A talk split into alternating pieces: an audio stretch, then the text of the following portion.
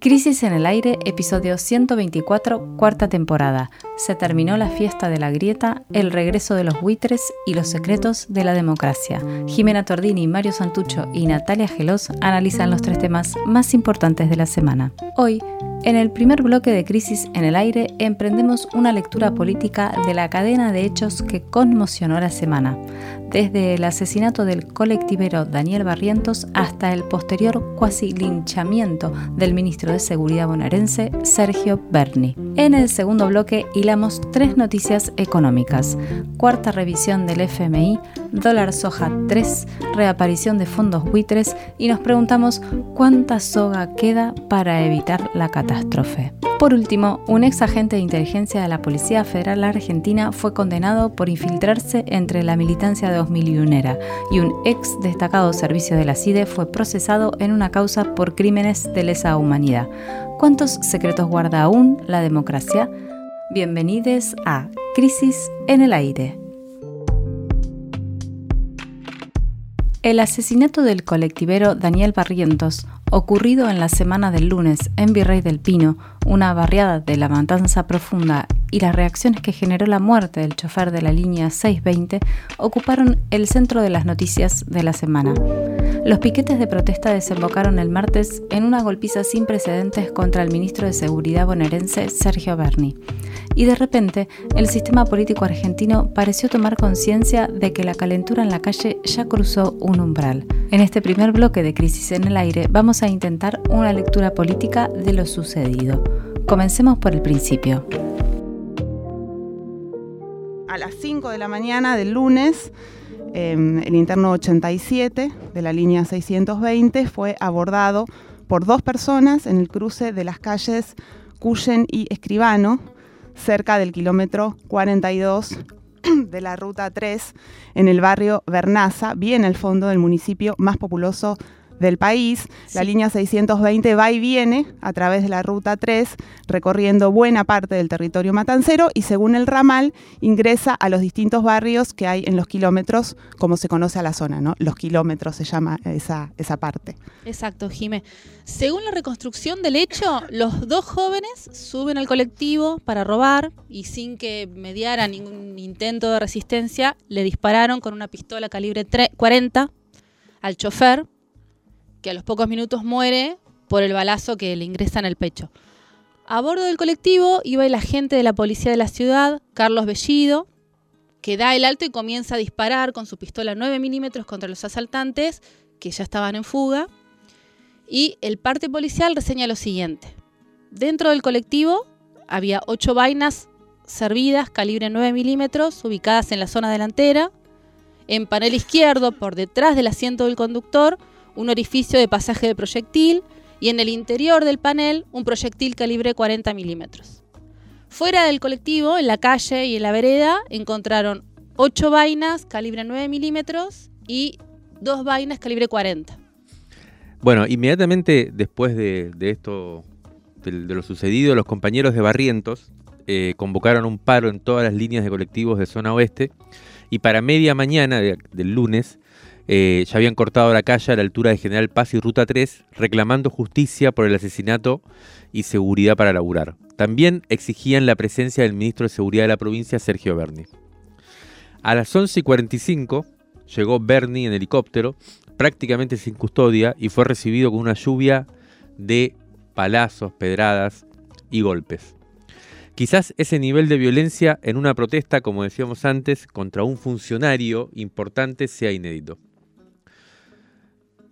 Durante varios minutos los trabajadores enardecidos arrinconaron al ministro contra, contra la pared, contra la pared ahí de, como de la autopista, y lo, lo, golpearon salvajemente. Bueno, seguramente todos vieron las imágenes. Y yo creo que eh, si no hubo, si no hubiera habido algún tipo de protección ahí de algunos policías, algunos colaboradores de Bernie que estaban en el momento, podría haber habido un linchamiento tranquilamente. Lo cual hubiera sido otro, otro, otro cantar. Para contener la protesta estaba la policía de la ciudad porque el corte se realizaba precisamente en la jurisdicción de la policía porteña y contra la voluntad del propio Berni se lo terminaron llevando a empujones del lugar porque seguía de alguna forma eh, la Gresca. Después Bernie decía que ya, y es cierto que en un momento, después de que lo habían golpeado, parecía armarse como una especie de asamblea ahí, eh, pero finalmente la policía de la ciudad se lo llevó medio a los empujones, ¿no? Hay un video, sí, está la situación en que la policía de la ciudad se lo lleva y luego hubo un episodio de represión de la protesta que continuaba ahí. Hubo un video que fue el que trascendió donde hay un policía de la ciudad que le pega con, el escudo a, uno de, los manifestantes, un video bastante impresionante. Em, no está claro quién, quién es ese policía, ¿no? Si era una, Parece ser por las imágenes. Que, era una policía mujer o no. Em, se dijo que em, bueno, que hay una investigación, pero no está muy claro qué, pasó ahí. El nivel de violencia entonces de todas estas imágenes por ahí es lo que más queda, ¿no? Como del episodio y las reacciones que siguieron de los distintos referentes políticos que fueron muy discordantes, ¿no? Por el lado de la oposición primó el deseo de hacer leña del árbol caído, desde el peronismo se impuso un silencio llamativo, la mayoría de los funcionarios oficialistas tardaron en reaccionar y ni siquiera atinaron a solidarizarse mínimamente con el ministro, con Bernie. Eh, luego hubo unos momentos en donde se buscó instalar la sospecha de que tanto el crimen de, Barrientos, del, del trabajador colectivero, como la protesta surgieron de algún tipo de conspiración de la oposición. Eso duró unas horas, ¿no? Del, del, día que subimos la noticia. Bueno, para sacar algo en limpio, en este griterío le pedimos al escritor y analista político Martín Rodríguez, amigo de la casa, compañero del de este proyecto, que nos cuente su impresión sobre lo sucedido. Nos mandó este audio que vamos a escuchar ahora.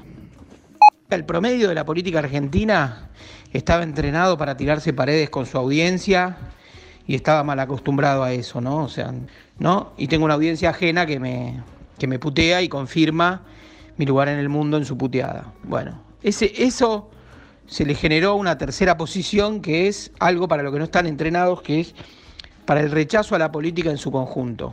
Vino Milei y dijo, este, todos ustedes de un lado y del otro son una casta. Y, los políticos de la grieta, vamos a decir así, simplificando, eh, no están entrenados para eso.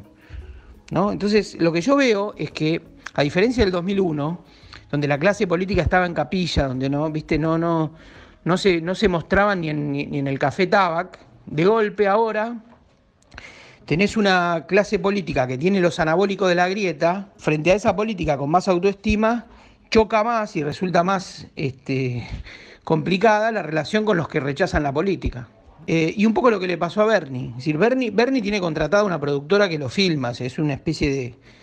Eh, cumple las reglas de la época, ni siquiera es algo que inventa Bernie, porque además Bernie es un político que por lo menos tiene la valentía de poner la cara, ¿no? En temas bastante peleagudos. Pero el tipo va creyendo que con, que con el acting eh, mediático puede solucionar temas y de golpe eh, corrió sangre, ¿no? Si mataron a un colectivero. O sea, no hay un estado de ánimo para que, la, para que el político performático arme la suya, ¿no? Y, además Bernie no es un nene de pecho, o sea, Bernie también él, él conoce el mundo de la infiltración, ha infiltrado las manifestaciones de la izquierda en la Panamericana, eh, Bernie no es un. A Bernie no es fácil operarlo.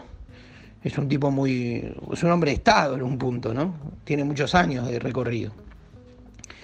Así que sí, yo diría, si a, si a Bernie se le animaron, bueno, eh, empiecen a pensar que se acabó la fiesta, ¿no? La fiesta de la grieta se terminó. Y lo segundo que percibo, como, como parte del mismo problema, es la incapacidad por ver una víctima ajena. Un colectivero murió, lo mataron el tipo de crimen, el tipo de arma, el tipo de logística parece desproporcionada frente a lo que podía ser un asalto, un colectivo en un barrio pobre. Lo segundo que aparece es, o oh, hay infiltrados en la manifestación, ¿quién le pegó a Bernie? No se explica, qué sé yo. Sobre una hipótesis y sobre la otra, construyen un hilo invisible que debería demostrar una suerte de conspiración. Para mí, todo eso lo que esconde no es que no haya habido cosas raras, sino la imposibilidad por empatizar con la víctima. Esa, esa otra parte me parece que este, va generando capas autojustificatorias que impiden ver eh, lo, que está pasando. Escuchábamos a Martín Rodríguez con un análisis bien interesante, ¿no? Una lectura interesante de toda esta situación. Vamos ahora a las investigaciones judiciales que se abrieron luego de, ambos hechos. Por un lado, la investigación del homicidio en el Poder Judicial Matancero, por el que detuvieron hasta ahora a cuatro jóvenes. La gran pregunta es, ¿por qué mataron al chofer prácticamente sin, sin que haya habido una situación, digamos, como que, explicara el, el derrotero, ¿no? Algunos dicen que eso demuestra que la intención fue tirar un muerto para enrarecer el clima, justo cuando se avecina la, contienda electoral. Hay quienes dicen incluso que al asesino puede ser que se le haya escapado un tiro. Esas son como preguntas que quedan ahí todavía. Y por otra parte, se abrieron dos investigaciones distintas por la paliza contra Bernie aunque él dijo que no iba a denunciar a los colectiveros porque entendía la bronca de eso que pasó. Una de las causas tramita en la ciudad de Buenos Aires de oficio y la otra se inició en La Plata a partir de una denuncia del ministro de Justicia provincial, Julio Lac, que pidió investigar si la agresión fue o no un armado opositor para generar desestabilización. Bien, el miércoles por la noche, entonces, a partir de esta causa, sobre todo de la, que está iniciada en la justicia porteña, ordenó detener a los choferes, eh, el fiscal o la fiscal, eh, Jorge Galeano y Jorge Cerda, que son los acusados, o dos de los acusados, por lo que se vio en los videos, en las cámaras, de golpear al ministro. Como viven en territorio bonaerense, el, operativo quedó a cargo de la policía de la provincia, eh, o sea, ordena una fiscalía de la ciudad de Buenos Aires y un operativo conjunto, en realidad, pero llevado adelante por la policía bonaerense, pero en conjunto con la policía de la ciudad, fueron a las casas de estos dos colectiveros a, detenerlos en horas de la noche del miércoles. Y bueno, circularon las imágenes de la detención, también un poco violentas, ¿no? Eh, la manera de llegar, eh, la, forma en que lo, tiraron al piso. El video, que circuló por todos los medios, causó indignación y el sindicato de choferes de colectivos, la UTA, llamó de nuevo un paro para el jueves eh, y siguió el conflicto, digamos, ¿no? Volvió a aparecer el conflicto. La mismísima Cristina Fernández de Kirchner cuestionó lo desproporcionado del operativo llevado adelante por, digamos, quien de hecho está puesto por ella de alguna forma en el Ministerio de Seguridad de la Provincia de Buenos Aires, por, por Sergio Berni, a través de un Twitter que vamos a leer rápidamente y que tiene que ver con esto que decía Martín, ¿no? De la dificultad para empatizar con las víctimas. En este caso, Cristina aparece empatizando con la víctima, poniéndose ella también en el, en el escenario como víctima. Dice el tuit así, ¿era necesaria la magnitud del operativo y el tratamiento que se le dio al detenido como si se tratara de aprender a un narcotraficante en su búnker? Alguien me escribe, textual, y cita ella al mensaje que le llegó, ¿no? Al copito que quiso matar a CFK lo trataron mejor que a un colectivero que le metió una piña a Bernie. Claro, que lo trataron mejor porque lo detuvieron los militantes, no la policía, y yo tuve la suerte que no tuvo barrientos, la bala no salió. Bueno, hay un conflicto paralelo a este que es el, de, el, del, transporte, ¿no? El de los choferes, como decías recién. El jueves hubo una reunión de los choferes, el jueves que iba a haber una medida de fuerza, ¿no? Con las autoridades bonaerenses encabezadas por Sergio Berni. Ahí la provincia se comprometió a otorgar elementos de seguridad en los colectivos, que era un reclamo que venía hace un tiempo, básicamente a poner cámaras en los colectivos, que era algo que se venía reclamando y que había sido, digamos, el incumplimiento de, esa demanda había sido parte de eh, el enojo con el gobierno.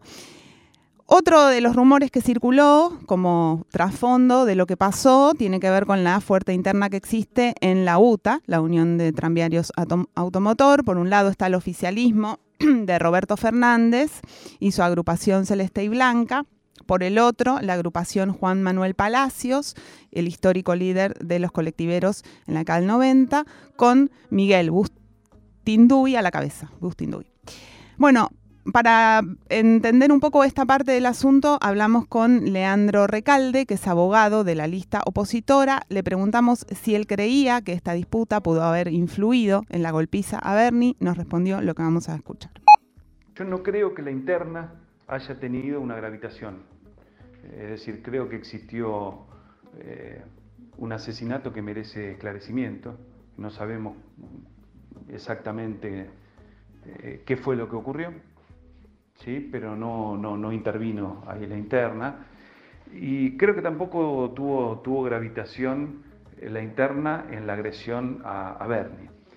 Yo lo que creo es que, que Bernie no, no, midió lo que estaba ocurriendo y que cualquiera que hubiera bajado en ese momento eh, hubiera sido pasible de alguna agresión, porque los ánimos estaban muy caldeados. La agrupación Juan Manuel Palacios ya venía denunciando desde octubre, noviembre del año pasado, frente a las autoridades de transporte de la provincia de Buenos Aires, lo que estaba ocurriendo en relación a las cámaras de seguridad.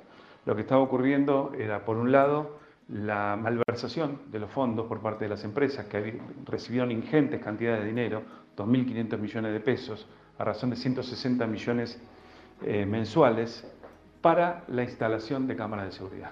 Esa plata, la mayoría de las empresas, la muy amplia mayoría de las empresas, la destinó para, otras, eh, para otros fines, eh, que no estoy en condiciones de decir cuáles eran, pero decididamente no fue para la instalación de cámaras que no aparecieron en los vehículos.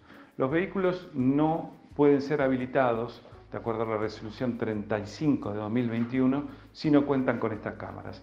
Y el plazo que tenían las, las empresas del ámbito de la provincia de Buenos Aires, plazo fijado en junio de 2021, era hasta diciembre de 2021. Uno, a uno le cuesta explicar o entender qué pasó durante el año 2022, que todas las unidades fueron habilitadas para circular a pesar de que muy pocas de ellas contaban con cámaras. Esto es una cuestión denunciada y que no, no fue atendida debidamente. Bueno, como decía Jimeno, son varias las líneas que se van abriendo a partir de esto, varias lecturas. Y otro de las líneas, de las preguntas que se abren y uno de los detalles que, abre toda una discusión tiene que ver con las sospechas por el calibre del arma utilizada eh, en, el asesinato a Barrientos. Entonces esto nos lleva a otro tema no menor, que es la aparición de cada vez más armamento, más letal, más sofisticado en la calle. Diferentes testimonios de, militantes barriales hablan de que hay un aumento de la circulación de armas de fuego y de municiones, y además de esto, ¿no? de que son cada vez más sofisticadas. En algunos barrios aparecieron ametralladoras en los últimos años, chalecos antibalas, cosas que antes no se veían. Y lo que nos dijeron es que es evidente que alguien está proveyendo de todo ese ese armamento. Cuando intentamos averiguar si existe un registro oficial de esta tendencia, nos encontramos con que no existen estadísticas para conocer el estado de la cuestión y poder hacer una lectura. De eso hablamos ayer con Adrián Marcenac, que es de la Red Nacional de Desarme, y le pedimos que nos contara un poco qué registro tenían ellos, qué información tenían, y nos contó lo siguiente. Datos sobre cómo es el circuito de armas, qué tipo de armas se secuestran en los distintos operativos, cuántas armas circulan en nuestro país de manera más o menos este, cierta, cómo es el, flujo de, armas interiormente y con conto en las fronteras. Realmente de ese tipo de información se han vaciado todas las fuentes de todas las fuentes donde se podía recabar alguna información. Y yo te diría que a partir del 2010, 2011, desde el segundo gobierno de Cristina o al final del primero, el gobierno de Macri y el actual, carecemos totalmente de informaciones precisas sobre, sobre la problemática de las armas, con lo cual es muy difícil a partir de ahí tomar políticas públicas y empezar a plantear una, una lucha en serio y, y seria y como política de Estado en cuanto a, la persecución de las armas ilegales. Nos preguntábamos, ¿no? Em, esto sucedió en un lugar concreto, ¿no? Como decíamos al principio, en La Matanza. Bueno, nos preguntábamos también qué está pasando ahí. También vimos ayer imágenes en donde una de las respuestas de la provincia de Buenos Aires fue eh, implementar un operativo de seguridad eh, territorial que significó hacer bajar a todos los varones que iban en los colectivos y revisarles la mochila, ¿no? Algo que bueno, en principio aparece como una solución bastante espectacular, digamos, para que eso circule y parece tener poco que ver con resolver las situaciones que están eh, funcionando en, ese, en ese lugar de la provincia de la que eh, la situación de, del crimen del, colectivero de Barrientos es, una expresión. Em, le preguntamos entonces a, una compañera, Lili Galeano, militante histórica de La Matanza, oyenta de este programa, que nos contara un poco sus impresiones sobre qué está pasando ahí, en ese lugar de la provincia de Buenos Aires. Nos contó esto que vamos a escuchar. Frente a todos los hechos ocurridos en estos últimos días, es un dolor muy grande para, toda, para todos los matanceros. Es el tercer chofer asesinado en Virrey del Pino. Fue Flores, Alcaraz y ahora Barrientos, de la línea 620 eh, Alcaraz y Barriento y de la línea Almafuerte Flores. Eh, bueno, hechos que van de la mano con, con el crecimiento de la pobreza en las barriadas populares, la situación socioeconómica que golpea fuertemente a los hogares y mucho más a los jóvenes hay falta de justicia social en todo lo que es el conurbano, el crecimiento de la pobreza está, como también el crecimiento de la droga. Los más afectados son sus vecinos que hoy siguen sin líneas de colectivos. En la zona no está entrando el 620 al barrio Bernaza y recién hoy se regularizaron las líneas de colectivos matanceras en los diferentes barrios de, de la ciudad. Queremos que se investigue y que haya justicia por Daniel Barriento, que se investiguen los hechos, eh, cómo fue realizado este asesinato eh, arriba de un colectivo. Creemos que no es ni cárceles ni comisarías, sino la falta de trabajo y de igualdad de oportunidades para nuestros jóvenes este, es lo que necesita la matanza. Bueno, la escuchábamos a Lili Galeano eh, y me parece que para cerrar el, bloque, el primer bloque dedicado al principal problema de la semana, ¿no? El principal hecho, eh, me parece que se confirman varias de las cosas que venimos en general insinuando en el programa durante mucho tiempo, que es básicamente dos cuestiones. Una que eh, esa realidad social que bien mencionaba Lili Galeano, una especie de, de, sociedad desfondada, ¿no? en la cual además no se ve eh, el fondo, ni tampoco se ve el horizonte, eh, genera un nivel de violencia solapada que está ahí, que está eh, carcomiendo, si se quiere, los principios institucionales o, incluso democráticos, y que como bien decíamos varias veces, en general, y eso nos llama la atención, no explota, no, no estalla, se mantiene ahí como en estado larvado en lo que se llama las implosiones ¿no? más privadas, más cotidianas, más, más comunitarias, y hasta que aparecen momentos como estos, en los cuales quizás... Y más imprevisible también, ¿no? Imprevisible. Y emergen, creo yo, en este caso de la peor manera, ¿no? O, por lo menos de una manera, como decíamos, eh, no sé, con, un tipo de violencia casi llegando a un linchamiento que realmente, por un lado, es entendible, absolutamente entendible, al otro, al otro, por otro lado, es también asusta, ¿no? De alguna forma. Eh, porque precisamente no, no, tiene en sí una especie de politización que abra a un escenario posible democrático. No, tiene horizonte, digamos, no hay nada después. No tiene horizonte ese nivel de violencia. Y lo otro que queda clarísimo es que una serie de fusibles, ¿no? Que el sistema político pone en juego, en este caso Bernie es el ejemplo más claro, un poco lo que decía Martín Rodríguez antes, ya no alcanzan. Ese intento performativo, simplemente espectacular, de tramitar esto de una forma para las redes y para los medios, ya no alcanza y el sistema político se ve de frente con la ñapi frente al problema de la violencia social. Crisis en el aire. Resumen crítico en movimiento. En movimiento. Cuarta temporada. Para tirar del hilo de la coyuntura.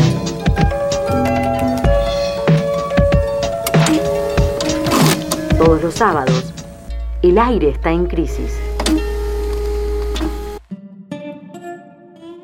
Ya nadie oculta en el equipo económico de Sergio Massa que la crisis económica ha escalado de tal manera que el gobierno del Frente de Todos se ubica literalmente contra las cuerdas.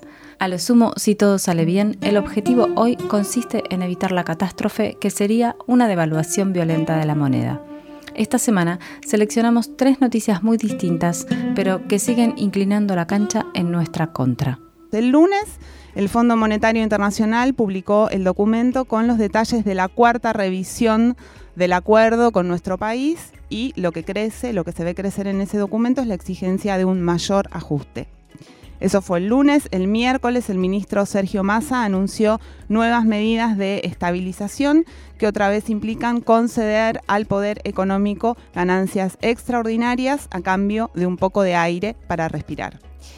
Y ese mismo día, el miércoles, el Tribunal Superior de Londres, en Inglaterra, falló a favor de un otro fondo buitre, un nuevo fondo buitre, y en contra del Estado argentino. Decimos uno nuevo porque es el segundo fallo en dos semanas. Los dos fallos son por miles de millones de dólares.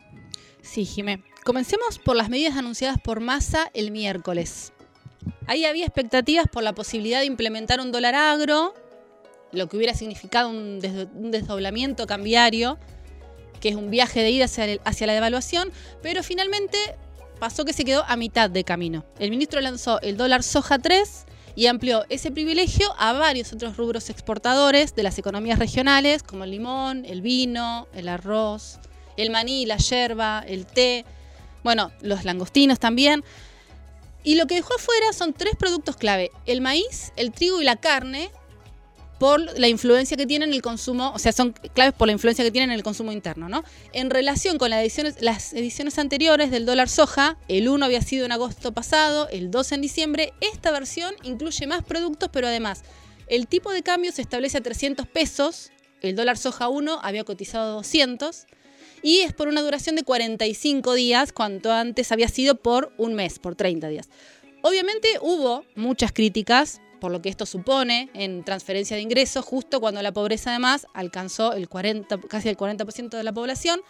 Desde la conducción del Frente de Todos sigue habiendo silencio, es decir, apoyo, se, traduce en apoyo, a esta forma que a todas luces eh, es, una manera de encarar una crisis económica ¿no? que, que avanza.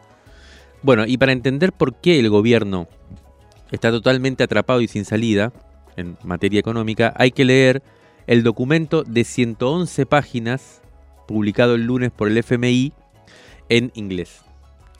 Este texto, que se dio a conocer, como decía, el lunes, eh, muestra los acuerdos que se alcanzaron la semana pasada durante la visita a Estados Unidos del presidente argentino, donde también fue el ministro de Economía, y donde se logró de alguna forma eh, que, el, FMI apruebe esta cuarta revisión del acuerdo, ¿no? Que si, si recordemos bien, cada tres meses el fondo viene, hace una inspección, ve cómo va la economía y sube el pulgar o lo baja. Bueno, en este caso fue aprobado, pero este lunes apareció el documento de 111 páginas donde estaba explicitado los acuerdos a los que llegaron.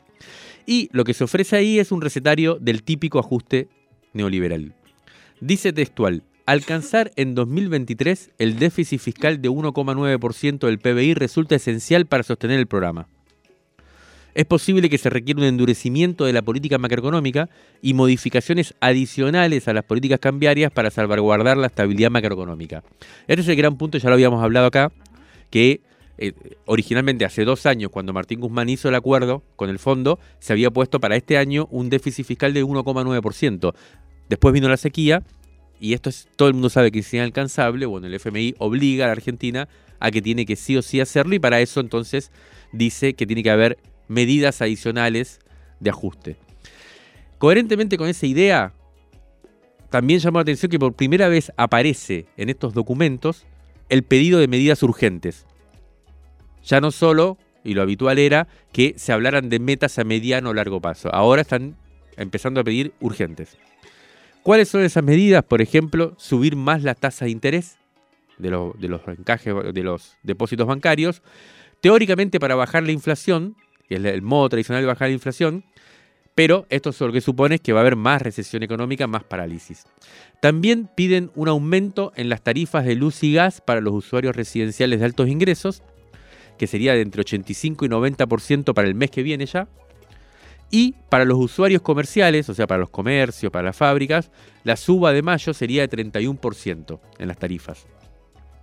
Dice textualmente, se implementarán aumentos de precios adicionales en agosto de un 17% y en noviembre del 7% para alcanzar el costo total de la energía. Entonces, por un lado, te piden subir la tasa de interés para que no para parar la inflación, por otro lado te decían subir las tarifas, lo cual va... Con los porcentajes además dictaminados, todo. Lo cual además va a estimular la inflación. Entonces, y en otro tramo, el FMI plantea que el gobierno se comprometió, recuerda que se comprometió a dar de baja casi 100.000 planes sociales, lo cual es una forma de exigir ese recorte. Como decía al principio, al mismo tiempo de todos estos nubarrones, el miércoles un tribunal de Londres falló a favor de un fondo buitre que demanda al Estado argentino por 1.330 millones de dólares en un caso que se llama, que es conocido como cupón PBI. Esta noticia fue un masazo porque ya también decíamos, ¿no? La semana pasada otro tribunal, en ese caso había sido de Nueva York, le había dado la razón a otro fondo buitre en el litigio por la estatización de IPF. En esta causa todavía eh, está en discusión el monto que tiene que pagar Argentina, pero eh, se habla de entre 8.400 y 14.000 millones de dólares. Vamos a meternos un poquito en esto porque estamos nada menos que ante el regreso de los buitres, que fueron muy protagonistas en un momento de la política nacional. Parecía que eso había dejado suceder, pero no. Eh, estuvimos conversando con un especialista en la materia, eh, Augusto Martinelli, él es, es, abogado, estuvo justamente estudiando en Estados Unidos estos temas para entender cómo son estos tipos de litigios internacionales y para tratar también de, poder explicarlo y poder entender cómo funciona. Vamos a escuchar primero lo que nos dijo sobre el juicio por la estatización de IPF, este que decía que tuvo su, dictamen la semana pasada, que es un litigio iniciado por el Bafford Capital Limited en 2015, pero que remite a aquel hecho de recuperación de soberanía por parte del segundo gobierno de Cristina Fernández de Kirchner, que fue en 2012, eh, que sucedió esto cuando Axel Kisilov era ministro de Economía. Vamos a escuchar entonces entonces a Martinelli lo que tiene para contarnos de este episodio. Creo que mm, entramos en un falso dilema si decimos quién ganó y quién perdió. Creo que podemos decir los dos perdimos o los dos ganamos. Eh, Burford y el, y el otro fondo perdieron porque ellos querían que el responsable de esto fuera IPF, que es una empresa, y a la que es mucho más fácil ejecutarle una sentencia, no lo lograron. Eh, van a tener que ejecutar, en caso de que el Estado argentino no le quiera pagar espontáneamente, a un Estado soberano y ahí las salvaguardas que hay son mucho más importantes eh, y Argentina tiene experiencia en eso, mucha experiencia. Por lo tanto, ahí perdieron. También perdió Argentina porque en definitiva más tarde o más temprano algo de plata va a tener que poner y son sumas importantes, pero si lo miramos en perspectiva de política, económica y desarrollo soberano, no deja de ser una buena jugada eh, si sopesamos lo que va a tener que pagar Argentina y lo que va a ganar Argentina como país con el desarrollo energético que se viene. Bueno, después vamos a analizar lo que plantea Martinelli, si llegamos. Eh, pero ahora vamos a escuchar lo que nos dijo sobre otro caso cuyo fallo se conoció este miércoles. Recordemos que este no tramita en Nueva York, sino en Londres, que es el verdadero templo de los capitales especulativos, y el fallo se refiere al canje de deuda que llevó adelante el gobierno de Néstor Kirchner en 2005, conducido por el ministro en ese momento, Roberto Labaña. Ahí el país venía de haber declarado el default y propuso una quita del 70% del capital adeudado que obviamente los acreedores no querían aceptar. Uno de los argumentos para convencerlos fue el famoso cupón PBI, que fue un bono adicional ofrecido por el Estado vigente hasta 2035, pero que está atado al crecimiento del país. O sea, solo se pagaría si Argentina crecía más del 3%. Cuando se pactó esa operación para medir el PBI, se tomaba como año base a 1993 para determinar el crecimiento anual, pero en 2014 el INDEC decidió modificar el año base de la medición y puso a 2004 como referencia lo cual es una lógica que es habitual de actualización que hacen todos los países y que incluso fue exigida con mucho énfasis por el FMI en aquel momento. Bueno, con ese criterio, el crecimiento de 2013 terminó siendo de 2,9% y Argentina entonces no pagó el cupón PBI. Y eso motivó entonces la protesta de los tenedores de bonos y ahí clavaron el visto los buitres y se lanzaron a litigar. Entonces, veamos qué nos dijo Martinelli sobre este caso que le puede costar al país 1.330 millones de dólares. En el caso de Inglaterra, creo que la cuestión es un tanto distinta en lo sustantivo, en la cuestión de fondo, porque si bien todos entendemos que ese cambio en las mediciones hasta era apoyado por el propio FMI y varios países lo estaban implementando, no es que fue un, invento eh, argentino sin demasiado sustento, ellos eh, tienen cierto derecho a decir, no me importa que vos cambies las mediciones, en el contrato que yo estoy leyendo y que obliga a las partes dice que esta era la medición que aplicaba. Si vos en el medio la cambiaste, está perfecto. No me es, esta es la palabra clave, no me es oponible a mí, porque cuando contratamos no estaba abierta esa posibilidad. Desde esa perspectiva, que nosotros, repito, podemos criticarla, discutirla, pero desde la perspectiva del que está enfrente, tienen razón. Básicamente, repito, sin haber estudiado el caso, creo que hace falta mucho detalle para poder sostener esto de una forma más seria, pero por lo que pude ver, eh, la lógica que tienen estos países pro mercado, pro inversiones financieras, sin importar que sean buitres o no, no importa, desde la lógica que ellos aplican, que es distinta a la nuestra, tienen un argumento más sólido para decir, bueno, no me importa, vos la cambiaste, por más que te apoye el FMI, lo que vos quieras, el contrato que nos vinculaba no permitía que vos me opongas ese cambio a mí. Por lo tanto, aplique la fórmula anterior y me tenés que pagar. Bueno, es eh, impresionante todo esto que, aparece con el retorno de los buitres, pero se nos acabó el tiempo, habíamos, eh, nos habíamos metido bastante con estos casos que son bien interesantes también. Pero como se nos acabó el tiempo, rápidamente tres cuestiones a tener en cuenta sobre esta novedad. Primero que la nueva generación de buitres son organizaciones creadas y dedicadas solo a buscar estos casos donde el litigio ofrece una oportunidad para conseguir rentas extraordinarias. Antes no era así, o sea, ahora solamente Buforesta eh, simplemente se encarga de buscar esos lugares, esos, eh, esos conflictos para eh, litigar. Antes eran capitales más grandes que, entre otras cosas, tenían esta ocupación. Segundo, cada vez más estos litigios se ocupan de cuestionar ya no solo operaciones comerciales específicas, como la del bono cupón PBI, por ejemplo, sino también políticas regulatorias decididas soberanamente. Esto está pasando incluso, me decían, con España, con países que ya no son solo del tercer mundo. Es el caso de IPF, creo yo, por ejemplo, en donde hay un detalle técnico, que no nos vamos a meter, pero el conflicto comenzó cuando la nueva gestión con mayoría estatal, en el 2012, eh, decidió dejar de repartir beneficios y dejar y dedicar las utilidades que creaba la empresa a reinvertir, por ejemplo, en vaca muerta. Esto fue lo que empezó el litigio. Y tercero, algo que a mi modo de ver cuestiona un poco el optimismo de Martinelli para el caso de IPF, porque ¿qué decía Martinelli? Decía, bueno, vamos a terminar pagando un montón de plata. Pero haber recuperado la, IPF en ese momento y que, posibilitó que existiera vaca muerta, nos va a terminar favoreciendo, porque lo que se va a crear ahí de dólares es mucho mayor de lo que se va a pagar.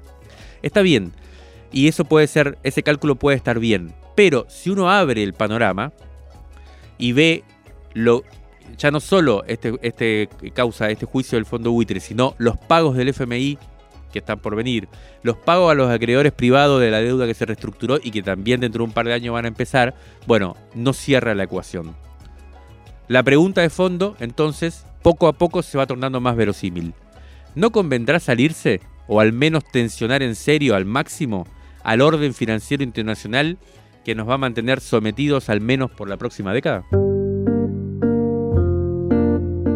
Rescate emotivo. 1973-2023. 50 años de crisis. 50 años de crisis. De la tinta a la conversación. Crisis 49. Diciembre de 1986.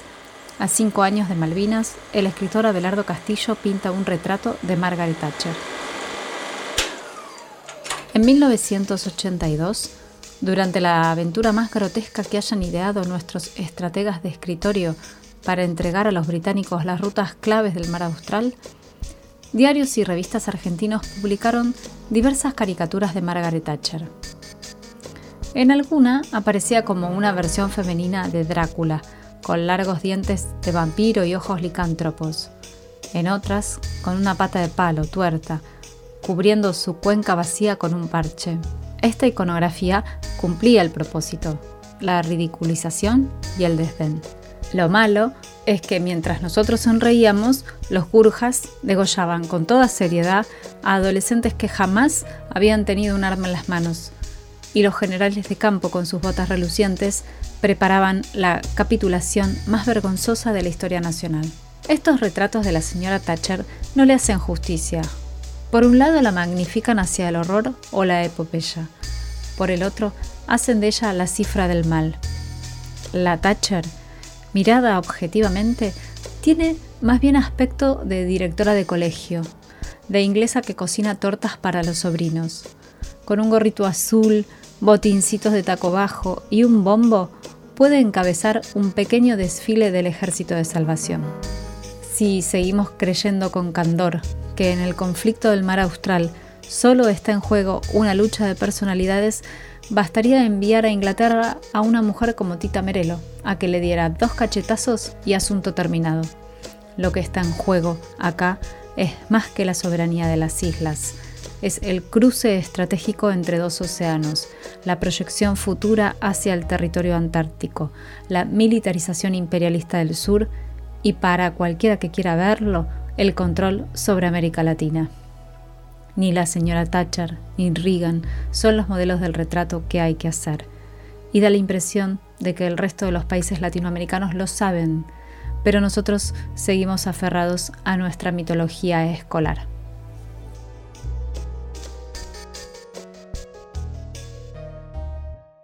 Abelardo Castillo fue escritor y uno de los fundadores de revistas icónicas de los años 60 y 70 como El Grillo de Papel, El Escarabajo de Oro, El Ornitorrinco. Termina su texto así. El mejor retrato de esta señora lo contemplé esta misma mañana al llegar al retiro desde San Pedro. Medio dormido, me deslumbró de golpe la claridad de una de las arcadas de la estación. Los vi como por primera vez. Ahí estaban, en primer plano. La torre de los ingleses, detrás la mole del Sheraton, tan agresivos y obvios que parecían un panfleto ya salió el número 56 de Revista Crisis. La política en Disney. Pedila ahora mismo en revistacrisis.com.ar barra tienda. Entrevista con Agustín Rossi, el último hombre del presidente. Natalia Gelos y Sofía López Mañán viajaron a la Antártida para conocer las claves geopolíticas del continente helado. Una historia coral del festejo popular con los campeones del mundo. ¿Por qué no fueron a la Casa Rosada? Testimonios de trabajadoras de la belleza, por qué persisten las revistas impresas en Argentina y mucho más. Suscríbete y te la mandamos sin costo de envío a todo el país. Crisis. Crisis. Una revista que te queda. Revistacrisis.com.ar. En los últimos siete días, dos noticias emergieron de las zonas ocultas de la democracia. Un ex agente de inteligencia de la Policía Federal Argentina fue condenado por haberse infiltrado entre la militancia 2001 y un ex destacado servicio de la CIDE fue procesado en una causa por crímenes de lesa humanidad. Los secretos que la democracia se resiste a develar es el tema de este tercer bloque de Crisis en el Aire. El viernes 31 de marzo, a última hora de la tarde, el juez Daniel Rafecas leyó la condena contra Américo Balbuena, Alfonso Ustares y Alejandro Oscar Sánchez. Los tres integraron la estructura del Cuerpo de Informaciones de la Policía Federal, desde donde a principios de los años 2000 se infiltraron, eh, eh, en organizaciones políticas, sociales y en medios de comunicación alternativos.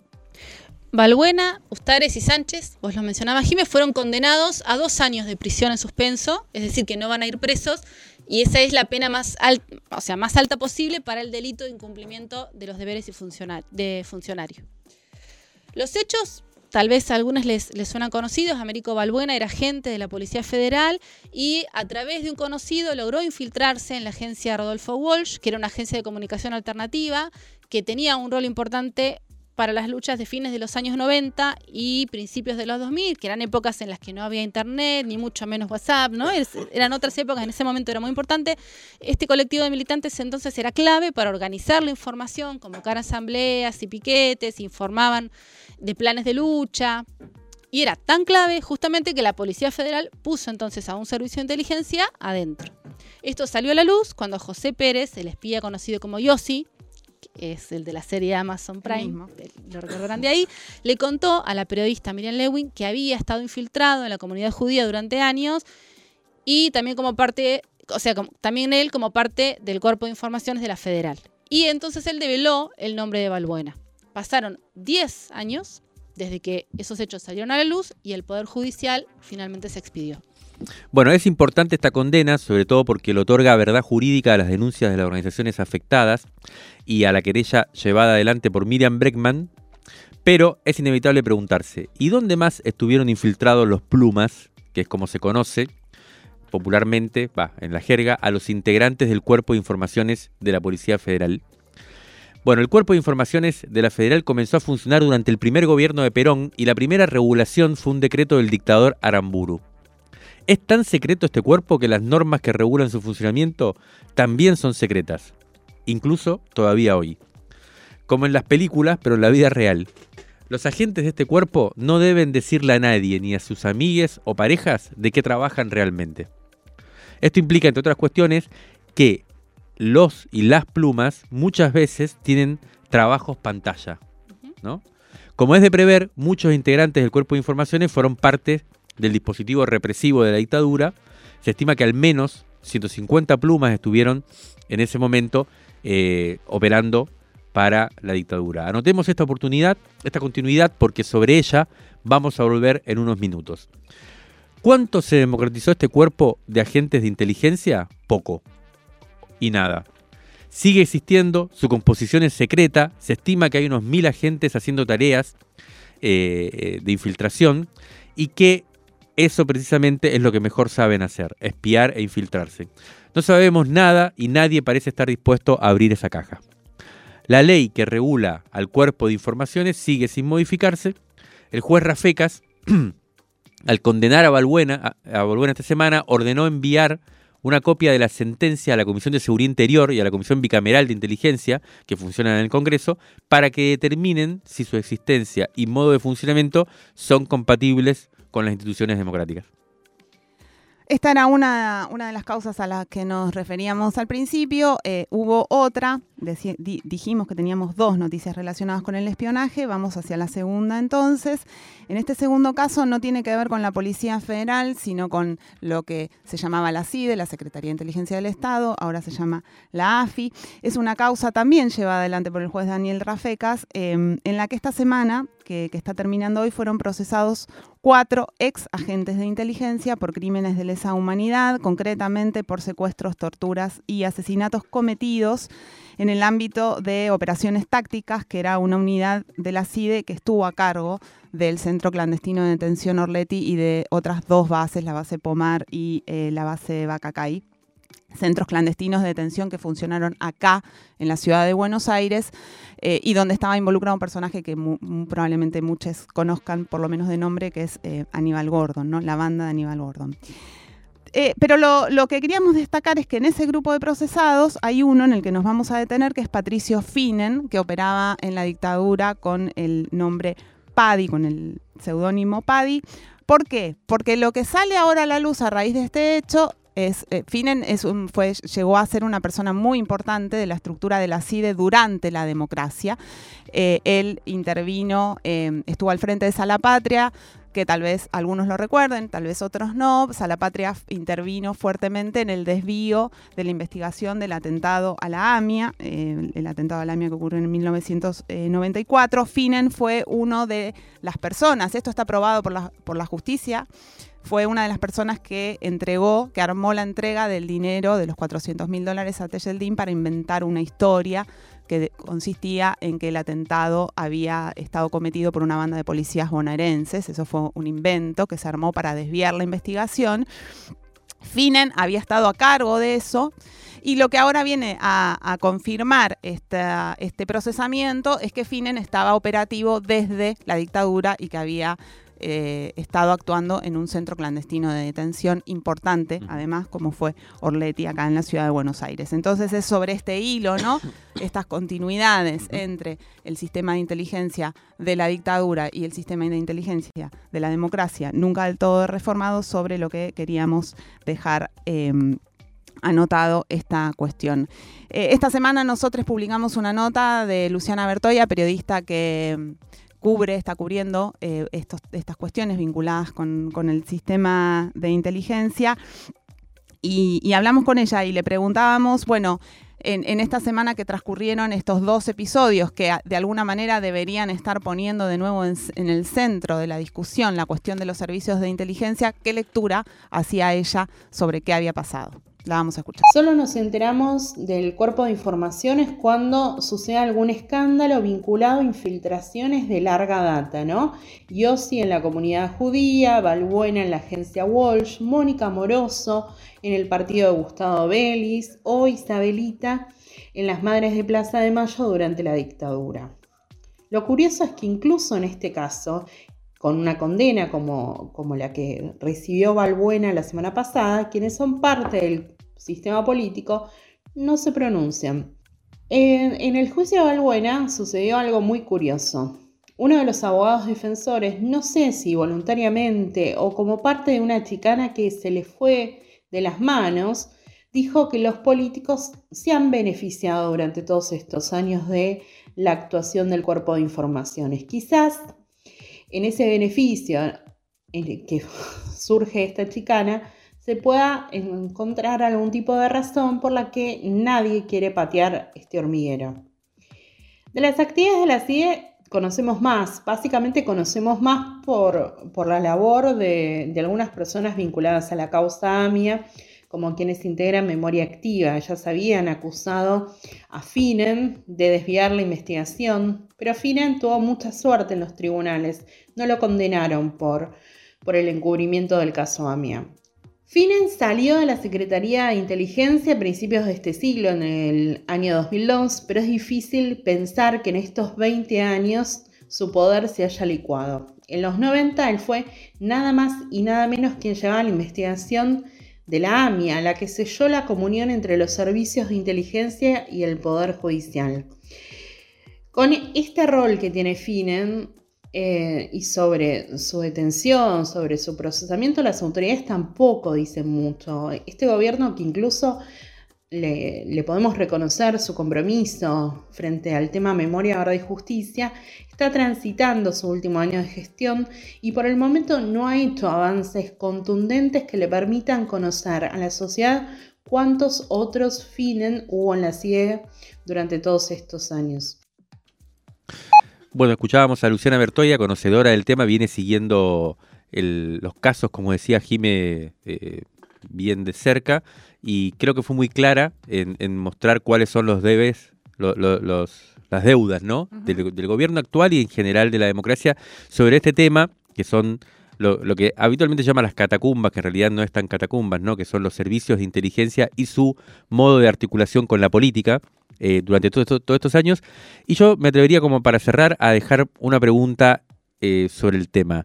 Además de los servicios de inteligencia estatales, ¿no? que son los que conocemos y en estos casos judiciales aparecen incluso en esas capas como las de los, plumas, ¿no? que son los servicios que, que se conocen mucho menos.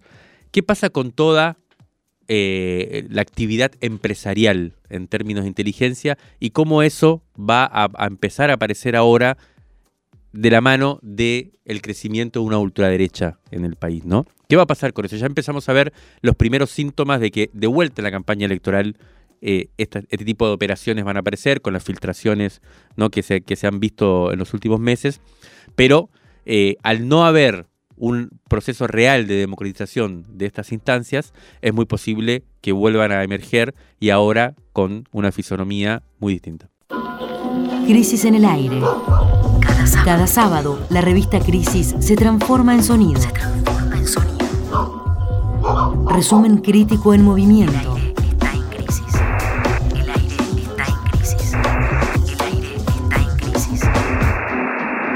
Crisis en el aire